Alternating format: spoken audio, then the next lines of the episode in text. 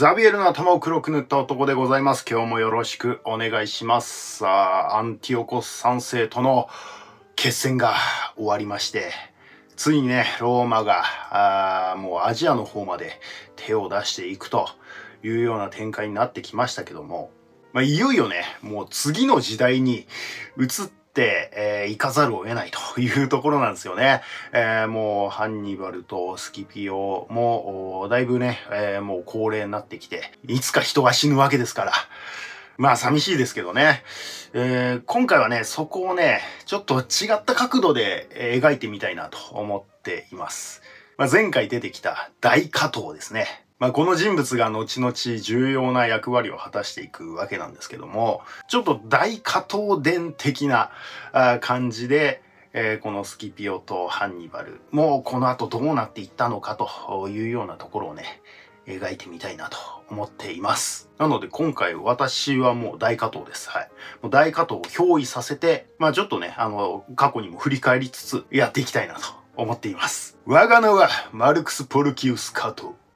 我が家系は確かに名家とは言えないプレブス出身ではあった。まあ、平民出身ってことですね。プレブス出身ではあったが、曽祖父の代より幾度も勲章を得ており、実績という点では決して他のパトリキ、まあ貴族ですね。貴族に劣るような点はない。まあこういう、なんていうかな。まあプレブス、平民出身なんだけど、まあ、実力があって、だんだんこうのし上がってくる人たちみたいなことを、この時代ね、なんか新人って呼んでたんですよね。まあ、古くからの貴族たち、パトリキたちは旧人って呼ばれてて、新しくこう勃興してきた人たちを新人と呼んでたという感じですね。ローマ人たるもの、勤勉に労働し、質素倹約、節度ある暮らしを守り、体を鍛え上げ、戦争に従事することは当たり前だ。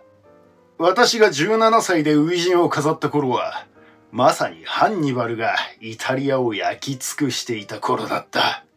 まあちょうどトラシメネス湖畔の戦いの頃なんですよね。そしてローマがタレントゥムをハンニバルから奪還した時に、その立役者であるファビウス殿のもとに従軍することとした。それ以来私は心底ファビウス殿に傾倒した。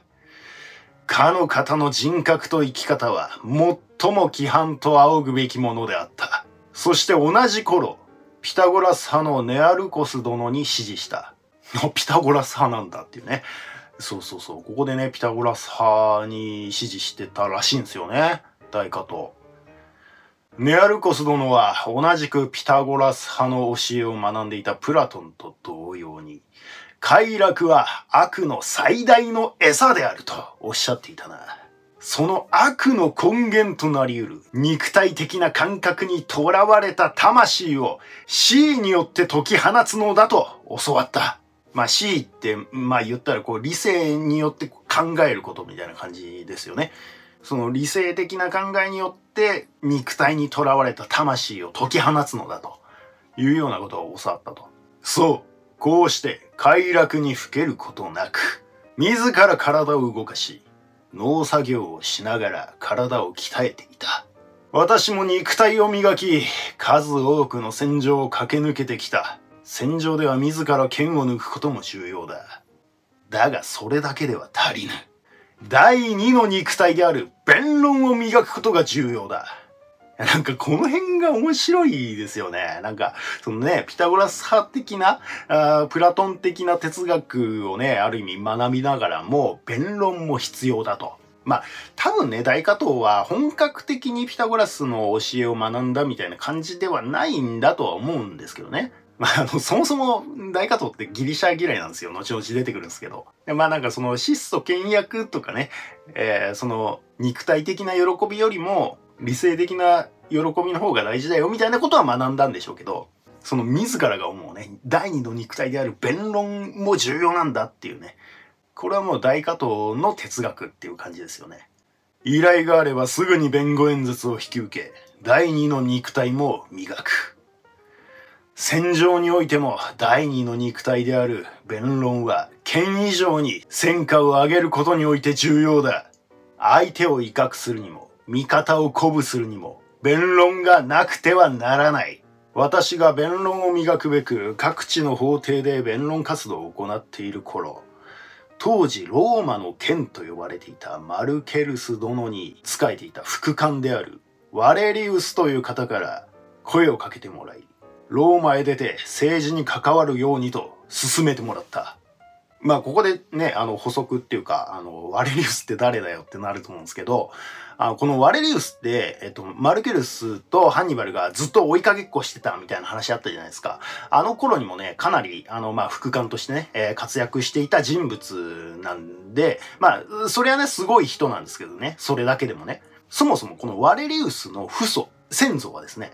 あの、共和制ローマのもう最初期の頃ですよ。最初期の頃、もう忘れたと思うんですけど、あの、ブルータスと一緒にですね、あの、タルキニウス、タルキニウススペルブスをですね、追い出して、うん、もう共和制の基礎を築いた人みたいな感じなんですよ。タルキニウスを追い出したはいいけど、その後ね、あの、タルキニウスまた攻めてきたじゃないですか。で、その時に、その、共和制のリーダー的な存在であったブルータスがね、タルキニウスの息子と差し違えて死んでしまったという事件があったんですよね。で、そんな中、いまいち人気も知名度もないワレリウスがコンスルにつかざるを得なくなったという感じだったんですよね。指導的立場につかざるを得なくなったと。で、なんか一生懸命やろうとしてたのになんか民衆にね、やいのやいの言われてですね、こいつ王になるつもりなんじゃねえのか？みたいなね、えー、ことを、あの、いろいろ言われたりとかしてですね、いやいや、そんな言うなら俺は、なんかもうね、あの、一番、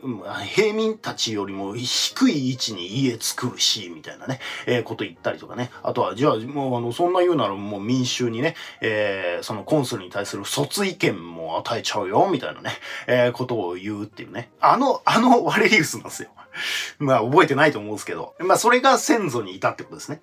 で、ほんと共和制の基礎の基礎を築いた人物の子孫が、この大加藤の、まあ、ある意味ね、この後、親友みたいな感じになっていくんですけど、でまあ、よくよく考えたらさ、これ、ブルータスがあの時生き残ってたら、まあ、ブルータスはある意味カリスマ的な人気があの時には多分あったんでしょうから、まあ、ローマはこういう形にはなってなかったのかもしんないですよね。そんな、ワレリウスみたいに卒意見を与えたりとかね、しなかったかもしれない。そしたらまたなんか全然違う形になってたのかもしれないな、みたいなことをね、改めて思いましたね。この辺はね、シャープ102で語ってますんで、ちょっと気になる人は戻ってみていただければと思います。はい、戻ります。まあこうしてね、ワレリウスが大加藤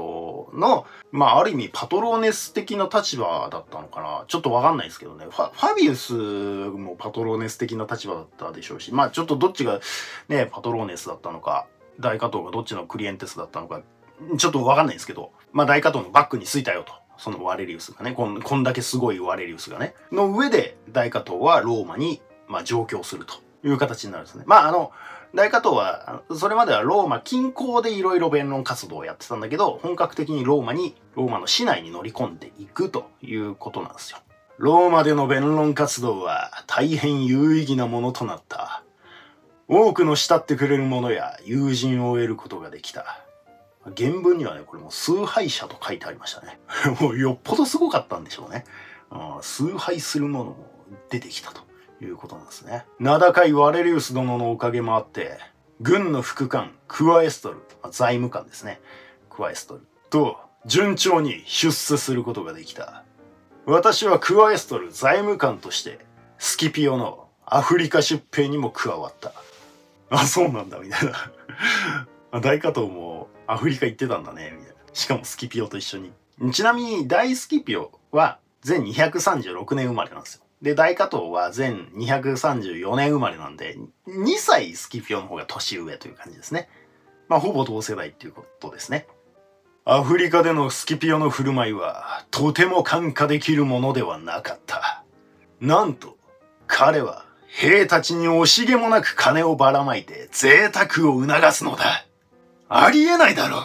私はクワエストル財務官として進言した。金を使うことが問題なのではない。ローマ伝来の質素の習わしを壊し、贅沢と快楽に向かわしめるのは問題だろうと。しかし、スキピオは意に介さず、順中満帆に戦っている者には、むやみにうるさい会計係などいらねえ。などというのだ私は、ローマに戻り、ファビウス殿にこのことを報告し、五民間をアフリカに派遣させた。だが、スキピオはこともあろうに。確かに少しばかり贅沢をすることはあるが、やることはやっている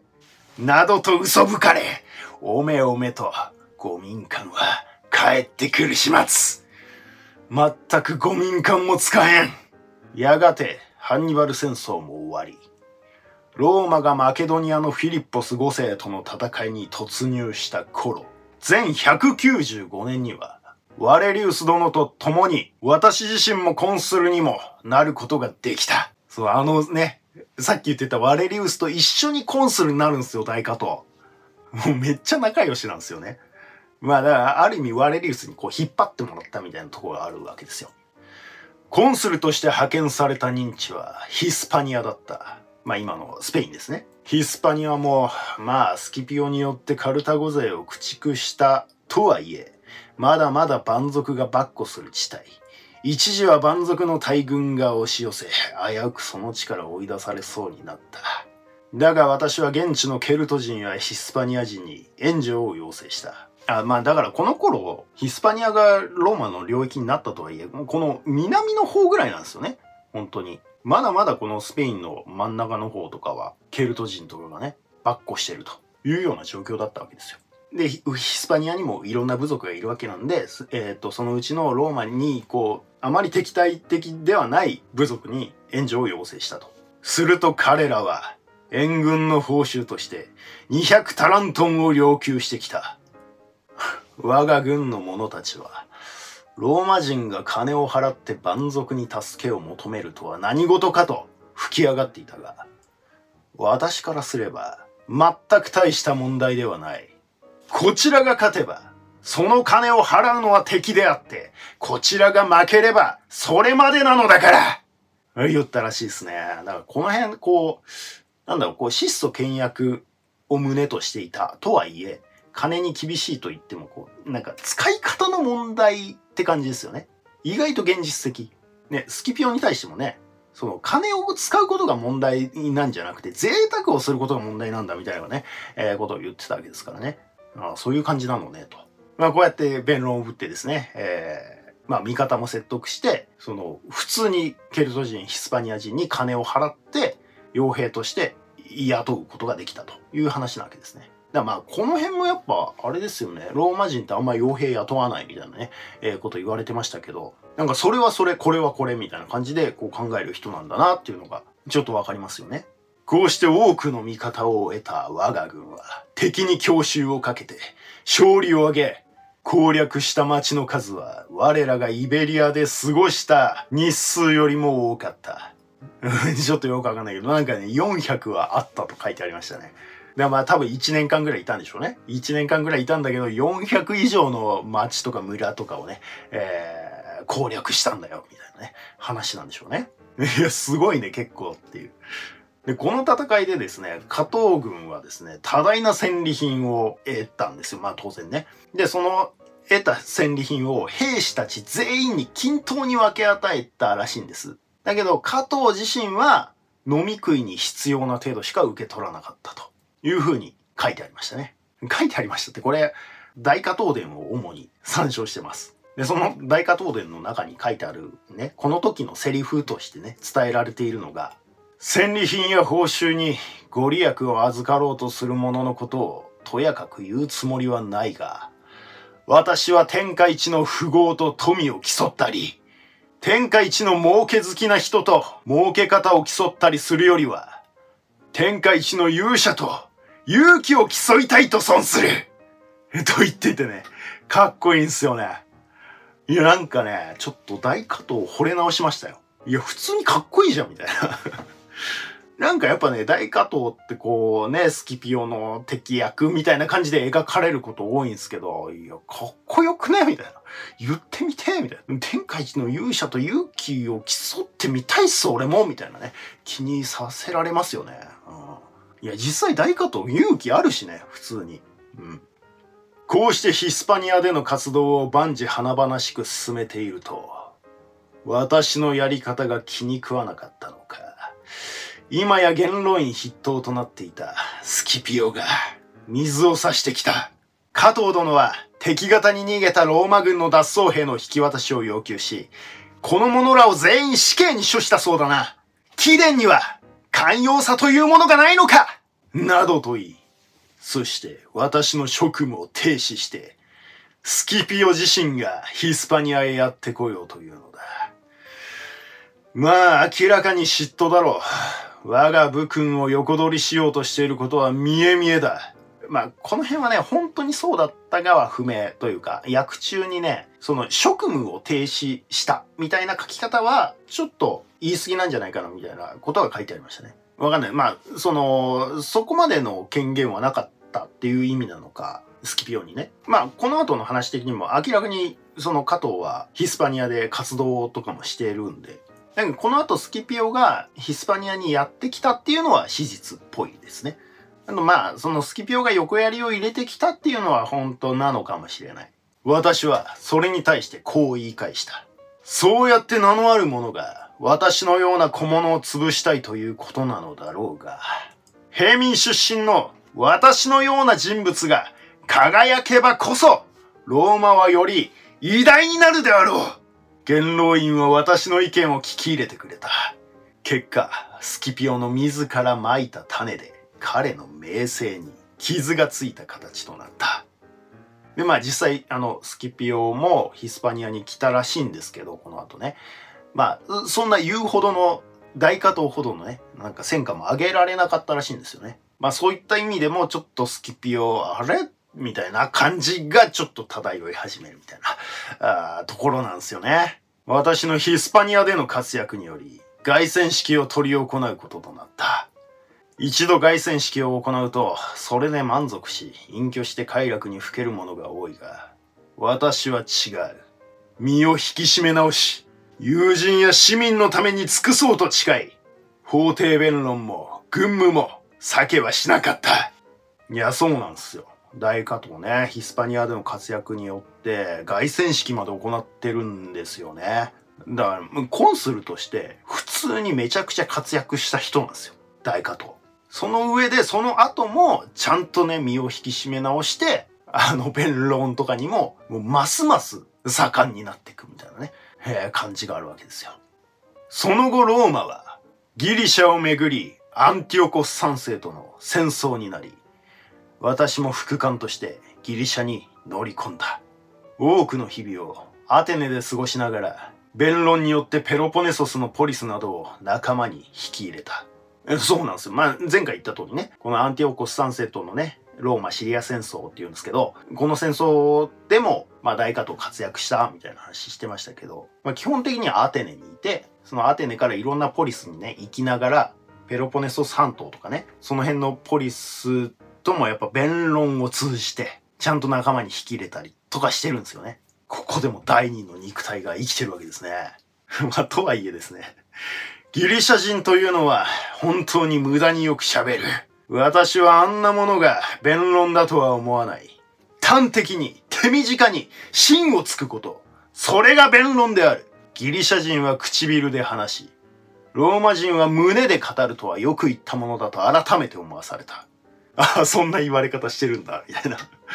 まあ、あのね、さっき言った通り、大加藤はギリシャ嫌いなんですね。その派手でカビですぐ快楽にふけりがちだもんね。あの、ギリシャ人ね。だし、まあ、その弁論もね、いろんなこう、レトリックを使いながらね、レトリック、レトリ系ですね。もう飾り立てるっていうのがね、まあ、ギリシャ人ですから。もうあいつら唇で話してるだけだと。もっと心でね、胸で語れということをね、言ってるわけですね。面白いですね。そして、アンティオコスの軍勢とテルモピレーで戦いとなり、我が戦術により勝利をものにし、ギリシャからアンティオコスを追い出したのだ。ねこれは前回の話ですね。テルモピレーの戦いの、なんか逆バージョンみたいなね、えー、話でしたよね。戦いの後、時のコンスルも剣を抜き、敵中に切り込んでいった私のほてった体を抱き寄せ、私も全ローマ市民も加藤が与えてくれた恩恵にふさわしいだけの返礼は致しかねよと大声で叫んでいたな。私がローマに帰還すると、ローマ市民は脇に湧いた。すると今度は、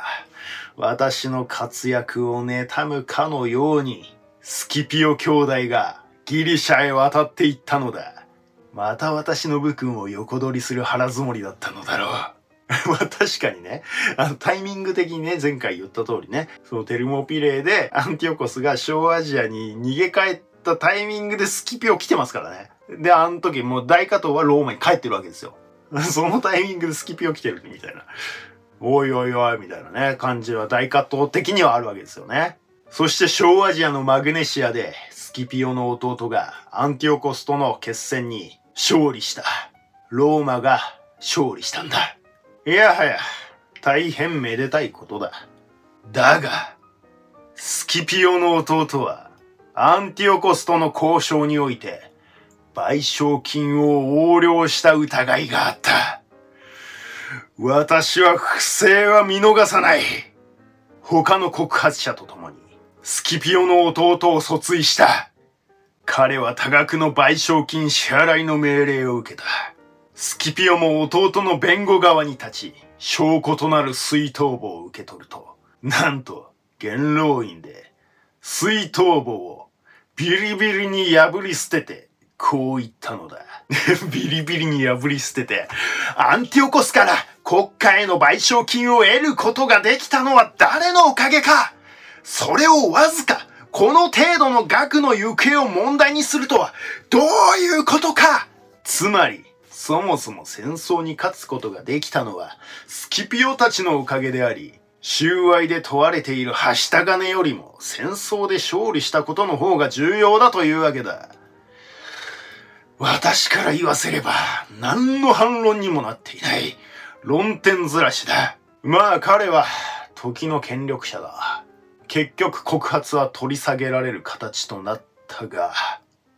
次はスキピオ自身にも収賄の疑いがあった。アンティオコスとの交渉の中で、スキピオの息子を無条件で解放させたことがあったが、あれは怪しいしな。それに彼は、あくまでコンスルである、弟、まあ、オトピオですね。オトピオの副官としてシリアに入っていたにもかかわらず、スキピオ自身が交渉の表に立つなどして、まるでローマの代表であるような。いや、ローマだけではない。ヒスパニア、カルタゴ、ギリシャ、マケドニア、全世界の代表であるかのような振る舞いであった。確かに彼の功績は凄まじいものがあったが、我らローマに、王はいらぬのだ国家を、世界を思いのままに扱うその態度に、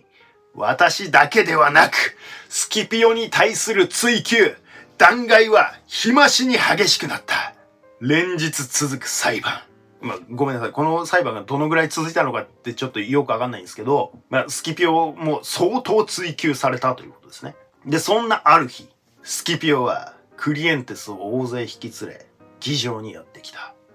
クリエンテスって、まあね、あまあ、さっきもあんま説明しなかったですけど、そのパトローネスとクリエンテスっていう、こう、パトロンとクライアントみたいなね、えー、関係ですよね。そのパトロンという親玉にクリエンテスがいっぱいいるみたいな、そのヤクザの親分と子分たちみたいなね、えー、そういう関係性のその子分たちをいっぱい連れてきたよっていう話ですね。そこで彼は言った。ローマ市民諸君、今日という日は私がアフリカのザマでハンニバルとカルタゴ軍を相手に戦い、幸運にも勝利を得た15年目の同じ日にあたる。このような記念すべき日には、争いや反発はひとまず忘れ、神々に感謝を捧げることで、全員が心を一つにするよう提案したい。私はこれからカピトリヌスの丘に向かう。あそこに祀られている最高神ユピテルをはじめとする神々に、私とあの戦役を戦ったすべてのローマ市民に、祖国ローマの自由と安全のために力を尽くす機会を恵んでくれたことを感謝していきたいと考える。諸君も、よかったら、私と幸を共にしないか。そして私と共に神々に感謝してほしい。なぜなら、ローマ市民である諸君こそ、17歳であった当時から老いたこの年まで、私が十分に能力を発揮できる立場を与えてくれた人々でもあるのだから。こう言い終えると、彼は議場を後にした。彼に付き従ったのは、友人やクリエンテスだけではなかった。元老院議員も、傍聴の市民たちも彼についていった。議場に残ったのは、五民官と、この私、加藤だけであった。彼らは長い列をなし、カピトリヌスの丘に向かい、祈りを捧げたそうだ。そして、スキピオは、ローマを去った。カトピリヌスでの祈りが、スキピオが輝いた最後の日となったのだ。スキピオはローマを去り、ナポリ近郊のリテルノにある別荘に引きこもり、その日以来、裁判の出席にも応じなくなった。表向きは健康上の理由としていたが、彼も引き際を悟ったのだろう。だが、一度逆向きに動き出した歯車はなかなか止まらない。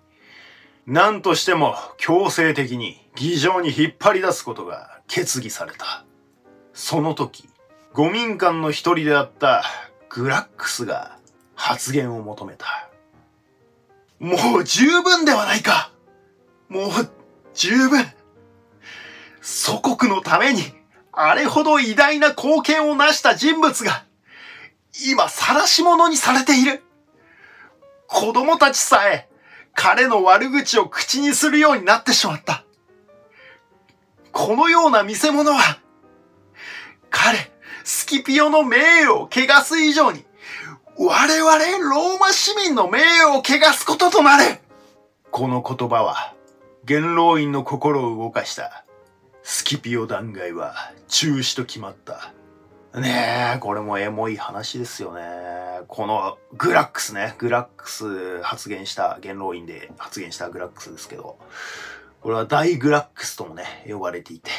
まあ、この一件でですね、スキピオに感謝されて、スキピオの娘、コルネリアっていうね、えー、娘さんをお嫁にもど、もらってます。お嫁さんにもらってます。で、このダイグラックスとコルネリア、スキピオの娘との間にできた子供が、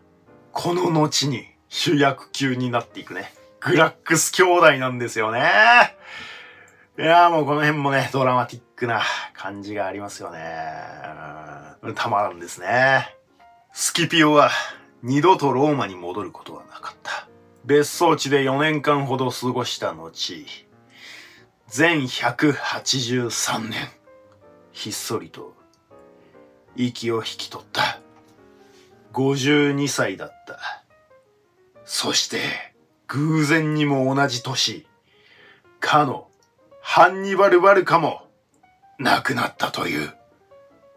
これちょっと同じ年か、ちょっと1年ぐらいずれてたか、ちょっと微妙にね、あの、説によってね、誤差があるんですけどね。まあ同じぐらいってことですよ。ああ、ハンニバルも死んじゃうのかと。ハンニバルはアンティオコスの元から亡命した後、小アジアをさまよい、黒海沿岸のビトゥニアに落ち延び、その地の王に仕えていた。ビトゥニアっていうのは本当な、なんていうのかな。今のトルコ側の小アジアの一番北側？北西側っていうのかな？です。はい。そこに落ち延びて、そこの王様に仕えていたというか、まあちょっと守ってもらってたみたいなね、ところもあったわけですよ。このことはローマでも知れ渡っていたが、老齢に達し、運にも見放されたハンニバル、もはや気にする者はほとんどいなかった。だが、フラミニヌスは違った。あ、フラミニヌス、ここで出てくるのみたいな。あの、フィリッポス5世との戦いでね、活躍して、スキピオと同じようにね、若くしてコンスルになって、ギリシャに乗り込んでいって活躍した人物ですね。このフラミニヌスもフラミニヌスで、単独でフラミニヌス伝っていうのが、プルタルコスの中にあるぐらい、まあ英雄なんですよ。フラミニヌスは他の任務を帯びて、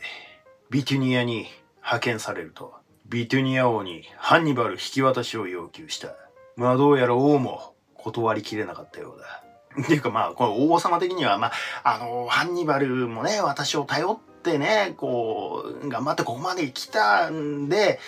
もう良くないっすか？みたいなことをね、フラミヌスに対してすげえ言ってたんですけど、フラミヌスはもう一歩も譲らないみたいなね、えー、態度でね、まあある意味脅すみたいな感じの態度を取るわけですよ。まあそうしたらなんかね、ビトゥニア王的にも、いや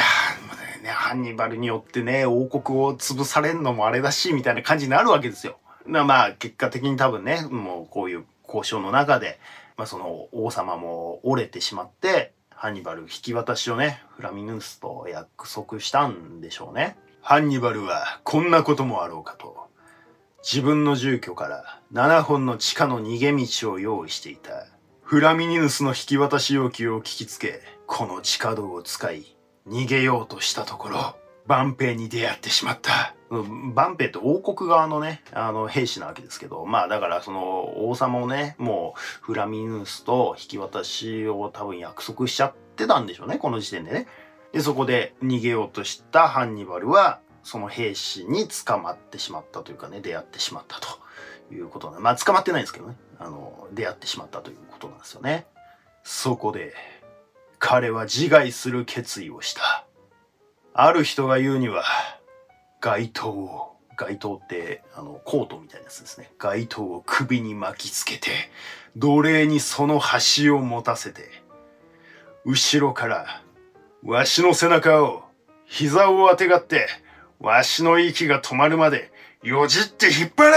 と命じたのだという。いや、これも壮絶ですよね。なんかね、剣で首とかね、頸動脈切った方が楽なんじゃね？みたいな 気はしますけどね。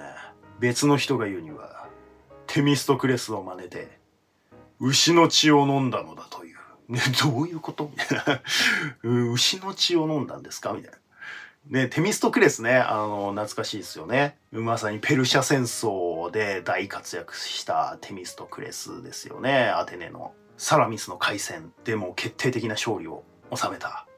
あのテミストクレス。彼もね結局アテネから東辺追放に遭ってしまって小アジアに逃げたんでしたよね。なんかテミストクレスはあの牛の血を飲んで自害したらしいんですよ。まあテミストクレスもねテミストクレス伝っていうのがねあるんですけど牛の血を飲んだら死ぬんすか？ちょっとわかんないですけど、まあ、そのね、あの、いろんな雑菌とかもありそうだし、えー、死ぬのかな？わかんないですけどね。そんな即効性はなさそうですけどね。うん、ちょっとお腹痛いとかなるぐらいで済んじゃいそうで、ちょっとね、怖いですけどね。うん、まあまあ、こういう話もあるということなんですよ。さらに別の人が言うには、毒薬を調合させ、その杯を受け取って、こう言ったと伝えられている。これ、あの、リビウス説ですね。だまあ、これがなんか、あの、結構ルフしてる感じがしますね。毒薬を煽って死んだというのがね。そしてこう言ったと伝えられている。もうローマ人の大きな不安をやめにしてやろう。彼らは憎き老いぼれがなかなか死なんもんで、もう待ちくたびれたと思っているからな。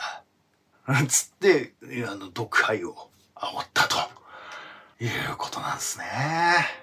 このようにしてハンニバルは亡くなったと伝えられている。元老院にハンニバルの死が伝えられると、多くの人間が、フラミニヌスは嫌な奴だと思った。嫌な奴ってこれね、フラミニヌス伝にね、そう書いてあるんですよ。嫌な奴だと思ったって そんな表現する？みたいな。この辺はね、フラミニヌス伝の引用なんですけどね。あの、ハンニバルとスキピオがエフェソスでね、あの、出会って、あの、誰が1位なのか問題みたいなね、あの話をしてたみたいな話もフラミヌヌス伝に書いてあるんですよね。いや、まあ、あのね、フラミヌヌスが嫌なやつだと思ったって別にだからこの件に関しては大加藤はね、こんなこと思ってなかったんだろうけど、多分プルタルコスの感想なんですよ。えっと、大加藤もフラミニヌスのことを別によくは思ってなかったと思うんです。あの、この後ね、ちょっと対立していくみたいなこともあるんで。ただ別にそのハンニバルが死ぬことに関して大加藤が嫌なやつだと思ってたかどうかはちょっとわかんないなっていうふうに、これ、あの、個人的な感想というかね、あの別にそこまで思ってなかったんじゃねえかなって思ったっていう話ですね。わかんないけどね、書いてないんで。で、まあ、フラミニヌス伝に書いてあったたのは、その、要は、そっとしておけばおとなしく生きるハンニバルを誰も頼みもしないのに、ただ己が名声を上げんがために、ハンニバルの死に己の名前をね、名を結びつけんがために殺したとは、あまりにも常軌を逸した残忍なる振る舞いだと。まあ、ローマ市民たちは考えたのだった、みたいなね、書き方でしたね。まあまあまあ、わざわざ殺さんでもっていうね、えー、とこですよね。もう別にね、そっとしといてやれよと。なんでわざわざ殺しに行くねんと。いうことですよね。で、さらにフラミングスデにあの続けてプルタルコスが書いてあることとしてですね、そこへ行くと、スキピオアフリカヌスのことが思い出されて、人々はその温和さ、その度量の大きさに改めて感嘆した。恐るべきハンニバルをリビアで打ち破った後、休戦条約を取り交わした折にも、相手にいささかも侮辱を与えず、彼の不運を踏みつけにするようなことは一切なかった。いやいやいや、エモすぎでしょ。いや、ほんまそうですよね。スキピオはね、こんなことしなかったっすよ。スキピオが生きていたら、え、あの、どっちが先に死んだのかちょっと何とも言えないんですけど、スキピオがね、えっ、ー、と、まあ、正解にまだね、えー、いたらですね、決してこんなことはさせなかっただろうなっていうことはありますよね。こうして、一つの時代は終わったのだ。次は、この私、加藤の時代だ。私が鍛え上げた第二の肉体、弁論で緩み切ったローマを強制し、立て直していく。続きは次回。いや、こっからなんですよ。あの、大加藤伝とか言いながらね、ほぼスキピオとハンニバルの最後を描いたみたいな感じになっちゃいましたけど、こっからなんですよ、大加藤が。ものすごい活躍をしていくというかね、ローマでめちゃくちゃハワを効かせていく時代は。ねえ、とはいえ、あの、スキピオもハンニバルも、もうなんか、え、どのぐらいやってたんですかねこの半年ぐらいやってたんですかねついに亡くなってしまいましたよ、二人とも。しかもほぼ同じ年にね、なくなるというね。まあ勝手ながら運命的なものをちょっと感じちゃいますよね。しかも二人ともなんかこうね、最後は、うースキ病の方もちょっと政界から若干追放されるみたいな感じになって、隠居生活みたいな中でひっそりとなくなっていく。ハンニバルもね、アンティオコスに頼って挽回を期していたけど、それもうまくいかなくて、ビトゥニアに避難していたけど、わざわざフラミニヌスがやってきて、まあある意味殺されるというかね、まあちょっと悲運なところがお互いあるというところなんですよね。まあこれもなんかね、うん、英雄にはつきものみたいな感じはしますけどね。いやいやいやいや。とはいえね、なんか加藤もさ、こう前半生を見ていくと、なんか言うほどこう嫌なやつではないのかな、みたいなところもね、若干感じますよね。やっぱスキピオとこう考えてる哲学が違うというか、その思想的な対立みたいな部分も結構あるのかなっていう気はするんで、いやいやまあ加藤が言ってることもごもっともの部分もありますよね、みたいなところはね、まあちょっとは感じ取っていただけたら嬉しいな、みたいな ところがあって、大加藤を主役に据えてみました。多分次ぐらいもね、大加藤で、えー、行きたいと思いますんで、えー、楽しみにしていただければと思います。以上、ザビエルの頭を黒く塗った男でした。